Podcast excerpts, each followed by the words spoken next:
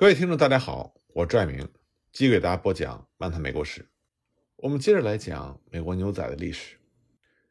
一八三五年底呢，德克萨斯就爆发了独立革命。在德克萨斯和墨西哥交战的过程中，因为双方的军队他都缺乏足够的供应，士兵们呢就不得不屠杀野牛作为食品。率领德克萨斯军队的萨姆休斯顿，他就命令士兵把牛都赶过萨宾河。作为他的军队的供应品。一八三六年四月二十一日，德克萨斯的军队就战胜了墨西哥军队。当天呢，孤星共和国成立。可是新成立的德克萨斯孤星共和国，除了牛以外，在经济上一无所有，根本就没有办法提供维持军队的经费。在这种情况下，休斯顿就不得不把军队的人数从三千五百人缩减到了六百人。那么被裁减的士兵呢，就回到了家里。他们中的很多人在入伍前就是养牛人，这些人退伍之后重才就业，去围捕那些四处逃散的牛。德克萨斯独立之后呢，在格兰德河北边的很多墨西哥的牧场主也放弃了家园，他们跨过了格兰德河，回到了墨西哥境内。被遗弃的牛只能是自找生路，很多呢就变成了野牛。德克萨斯军队裁员之后，一些没有回家的士兵就留在了边界地区。他们开始以个人盈利作为目的猎牛，以便呢把这些牛作为战利品带回家。德克萨斯革命的时候，一些德克萨斯人就闯入了墨西哥牧场主所在的飞哥、马塔莫洛斯北部、拉斯阿尼马斯、圣罗斯和沿着格兰德河的所有地区。在这些地方呢，德克萨斯人围捕。被遗弃甚至变野的牛群，于是呢，在这些德克萨斯人的身上就被冠上了“牛仔”这个称呼。我们都知道，牛仔它的英文名词叫做 “cowboys”。之所以被称之为 “boys”，主要是这些士兵他们年龄并不大，大多数呢都是青少年。其中比较出名的一个人，名字叫做尤恩·卡梅伦，他是组织退伍士兵猎牛的人。十九世纪三十年代初，卡梅伦呢就从英格兰来到了美国。之后呢，他加入了肯塔基志愿者，为德克萨斯独立革命服务。在战时，卡梅伦和其他的德克萨斯人一起，就袭击了沿着格兰德河一带的墨西哥牧场主，抢走了他们的牛。退伍之后呢，卡梅伦就留在了这里。他组织起一帮退伍士兵，维普从努埃西斯河。到格兰德河之间的野牛，他们采用的呢是墨西哥骑马牧人用了数十年的技巧来围捕野牛。围捕活动呢，通常是在有月光的晚上进行。这个时候，野牛好动，猎牛者搅动野牛群，让他们跑起来。卡梅伦和他的同伙将野牛群向东赶，朝着远离墨西哥的方向奔走，直到野牛群减慢速度，变成小步跑或者慢走。这种呢，由受惊狂奔到慢下来的过程，要经过二十四个小时。因为长角牛素以耐力好著称，因此一旦它们慢下来，牛仔们就会搅动它们，让它们继续奔跑。一两天之后，疲惫不堪的野牛就会像驯养的家牛一样。当然，牛仔们在这个过程中也是非常的疲劳，他们经常一直把牛群赶到了格里亚德或者是努埃西斯河东部。建有围栏的定居点才停下来，在那里呢，他们或者把牛卖掉，或者休息几天之后继续赶牛群上路，抵达德克萨斯中部的定居点，在那里再把牛卖出去。当地人买牛是为了取肉谋皮，或者作为繁殖牛的牲畜。有的时候呢，一些牛也会被驱赶着穿越整个德克萨斯，到路易斯安那出售。德克萨斯人并不认为猎捕这些野牛有什么过错。反而认为牛仔的所作所为都是合法的，这么做是在取得被墨西哥人遗弃的财产。那么，按照墨西哥法律，这些野牛也属于公共财产。不过呢，在德克萨斯牧区，有一些杀人越货的盗贼，也被称之为牛仔。早期的德克萨斯牛仔，他们控制的是无人定居的荒凉地带。墨西哥宣称努埃西斯河是他们的国界线。德克萨斯人呢，则坚持以格兰德河为界。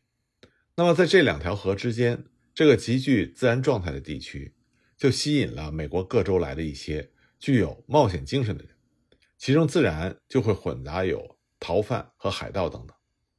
这些人在格兰德河两岸不断的袭击牧场和定居点，掠走牛群、马匹和骡子。其中一些人呢，以维多利亚作为根据地。德克萨斯人和墨西哥人一样，就成了这些牛仔的受害者。虽然这些盗贼谎称他们只是盗取敌人，也就是墨西哥人的牛群，但是确切的事实表明，他们在盗取德克萨斯人牛群的时候，也毫不心思手软。移居德克萨斯的英裔美国人，有的呢是先当牛仔，后来成为了大牧场主。其中最典型的例子是埃布尔黑德·皮尔斯。皮尔斯生于罗德岛，他只受过几年的学校教育。他的天性焦躁不安，这就使他离开家乡，来到了德克萨斯南部。他十九岁的时候，先给牧场主打工，负责劈木头做围栏。不久呢，他到了德克萨斯沿海地区。在牧场主格兰姆斯的牧场上当了牛仔。格兰姆斯的牧场靠近帕拉金斯。一八五三年的时候，皮尔斯呢就当上了驯马师，每月可以得到十五美金的工资。一八五五年，二十一岁的皮尔斯就成为了格兰姆斯赶牛队的首领。他所管的牛仔中有几名是非裔美国奴隶。内战爆发之后，皮尔斯就加入了南方的。德克萨斯第一骑兵队战后呢，皮尔斯要格兰姆斯支付所欠的五百美元的工资，结果只得到毫无价值的三百元同盟币。自此呢，两个人分道扬镳。皮尔斯开始创立他自己的牧牛帝国，他的兄弟乔纳森也在内战前移居到了德克萨斯。到了1871年的时候，兄弟俩已经拥有了十万头牛，扩散在数英里范围内的草场放牧。赶拢时需要有多达五十名的牛仔参加。不过，一八七一年这一年呢，皮尔斯深爱的第一位妻子去世了，所以呢，悲痛让他把他所有的牛变成了钱，前往堪萨斯待了十八个月。但他并不适应那里的生活，所以最终呢，再次返回牧区。他返回德克萨斯之后，他们兄弟俩就和丹尼尔·沙利文一起开始合伙购买霍顿县。和马塔戈达县的土地。不久之后，他们的公司就拥有了五十万英亩的土地。他们把成千上万头的牛通过赶牛小道送到铁路站点装运出售。皮尔斯也成为了德克萨斯沿海地区无可争议的牧场主之王。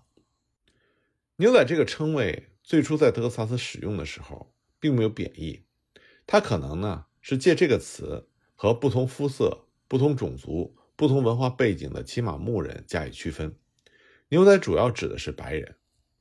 正是因为这个原因，所以牛仔这个术语在早期的使用中，包含了进入德克萨斯牧区各种不同类型的英裔美国人。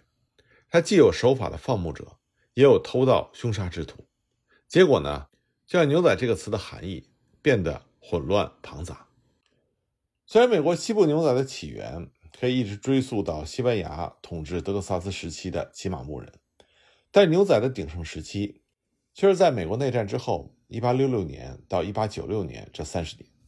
在这个期间呢，牛仔这个词被美国人广泛的接受，同时也向世界范围传播。有数万名不同肤色、不同族裔和不同国籍的牛仔投身于美国西部牧区。牛仔的鼎盛时期和美国。从自由资本主义向垄断资本主义过渡的镀金时代是同步的。内战之后呢，随着美国工业革命的深入和城市化的兴起，对肉类就产生了巨大的需求。这个需求呢，和美国当时的肉类生产能力是严重失衡的。为了解决这种供需矛盾，美国就急需在西部大平原上建立起大规模的畜产品生产基地。牧牛业呢？就成为了美国内战之后最赚钱的行业之一。很多想发财的东部美国人都到西部去建立牧场。欧洲资本呢也投资大平原的牧牛业。牧场主和牧牛公司的巨商就雇佣牛仔，为他们在牧场上放牧牛群，把牛群长途驱赶到铁路沿线的牛镇上出售。在短短的二十多年的时间里，数万名的牛仔把牧区从德克萨斯一直扩展到了美加边界。牛仔们呢，用他们辛勤的劳作，在占有美国领土五分之一的大平原上，就创建了一个疆域辽阔的牧牛王国。无论是在牧场上巡牧管理牛群，还是经过漫长的赶牛小道，把牛群赶往牛镇和新的牧区，牛仔们都必须骑在马背上，才能够控制野性未脱的德克萨斯长角牛。所以，牛仔的工作是艰辛危险的，他们的食宿条件是艰苦简陋的。在美国的西部牧区呢，牛仔们几乎是终年都要劳作在牧场上。十九世纪八十年代之前，美国西部牧区遍布的。多是无围栏的开放牧场，每个牧场的面积小则是数万英亩，多的可以达到数十万英亩。德克萨斯西部呢，还甚至出现了占地高达三百多万英亩的大牧场。牧场主对他的牛群采取的是原始的散放的方式，任其在天然的草场上四处漫游。为了照料和呵护牛群，牛仔就必须担负不同的工作任务。走马巡边，这是牧场的一项日常工作。但是，这个工作的牛仔骑在马背上，日复一日地重复着巡边的苦差，生活非常的枯燥、单调和孤独。因为相邻的牧场并没有围栏相隔，所以几个不同牧场散放的牛经常是混杂在一起。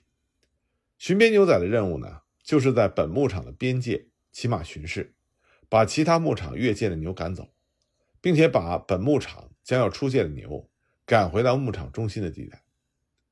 骑马巡边的牛仔两个人一组，两组之间相隔二十英里。每天清晨，每个组的两名牛仔就离开巡视点，骑马相背而行。他们一边骑一边驱赶越界的牛，直到和下一组的另外一名巡边牛仔相遇。然后呢，他们再折回到他们的巡视点。这样的重复往返。直到夜幕降临，他们把越界混在一起的牛分开，并且赶回他们各自的牧场。这并不是一件容易的事情，因为德克萨斯长角牛桀骜不驯，干旱季节呢就会给巡边牛仔带来更大的困难。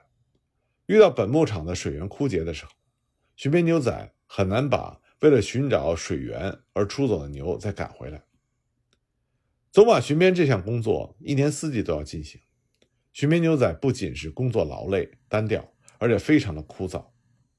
更为难耐的是，除了同组的伙伴和骑行相遇的另外一组的一个骑手之外，有的时候在茫茫草原上好几天都遇不到其他的人。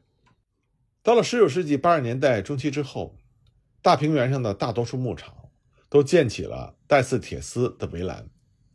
然而，牧场呢仍然需要牛仔巡边，这是因为很多牧场面积巨大。而牧区存在着筑篱与毁篱的严重冲突。在19世纪70年代中期，大平原上面积超过两万英亩的围栏牧场有大约一千个，面积为十万英亩的有二百六十二个。这些牧场呢，大多数分布在德克萨斯、新墨西哥和亚利桑那。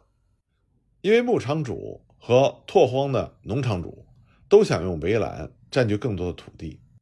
他们之间呢，就经常会引发筑围栏和毁围栏的激烈冲突。各个牧牛场就不得不派出一些牛仔，沿着围栏巡查，阻止外来的毁围栏者，并且及时修补被破坏的围栏。和巡边牛仔相比，牧牛队的牛仔呢，因为人数比较多，就少了一份孤独，但是也更多了一份艰辛和危险。除了冬季之外，一些大牧场都会组成牧牛队，到远离本牧场的牧区或者是公共牧区放牧牛群。所以牧牛队一般是由十多个人组成，有一个队长，队中呢还有一名厨师、一名看马人和多名牛仔。看马人和厨师多数上呢是由黑人和墨西哥人担任。牧牛队备有一辆炊事工具车，里边备有一个月的食品。那么，餐具和防野兽的枪支弹药、简单的安营工具，还有牛仔们自备的简单的睡具，也装在车里。一个牧牛队放牧的牛群有上千头，多的甚至达到两三千头或者更多。牧牛队呢会为牛仔准备六到八匹换乘的马。牧牛队到放牧区逐水草而牧，设临时的放牧营地。他们晨起而牧，日落收工。夜晚的时候呢，看马人就会去夜牧牛仔们骑乘过的马。牛仔们负责轮流值班，守护牛群，防止野兽的攻击和盗贼的偷盗，并且随时提防和防止牛因为受到意外的惊扰而炸群逃散。一旦发生夜间牛群受惊逃散的事件，所有牛仔都会立即起身，跃上马背，去追赶拦截四处逃散的马，直到把牛群围拢起来，赶回牧牛营地。所以呢，在牛惊的夜晚，牛仔们根本得不到任何的休息，而在第二天，他们还不得不拖着疲劳的身躯，继续新的放牧。在牧牛营地，牛仔们最怕的就是遭到暴风雨的袭击。有的时候，疲劳过度的牛仔们会在熟睡的时候被突然灌进帐篷里的大雨淋湿全身而惊醒。那么，牛仔们承担的最为繁重、艰苦，也是最危险的工作，就是牧区赶垄。因为走马巡边，并不能从根本上解决不同牧场的牛混杂的问题，所以牧场主们就以春秋两季赶垄的方式来彻底分离混杂的牛群。那么关于这方面情况呢，我们下一集再继续给大家讲。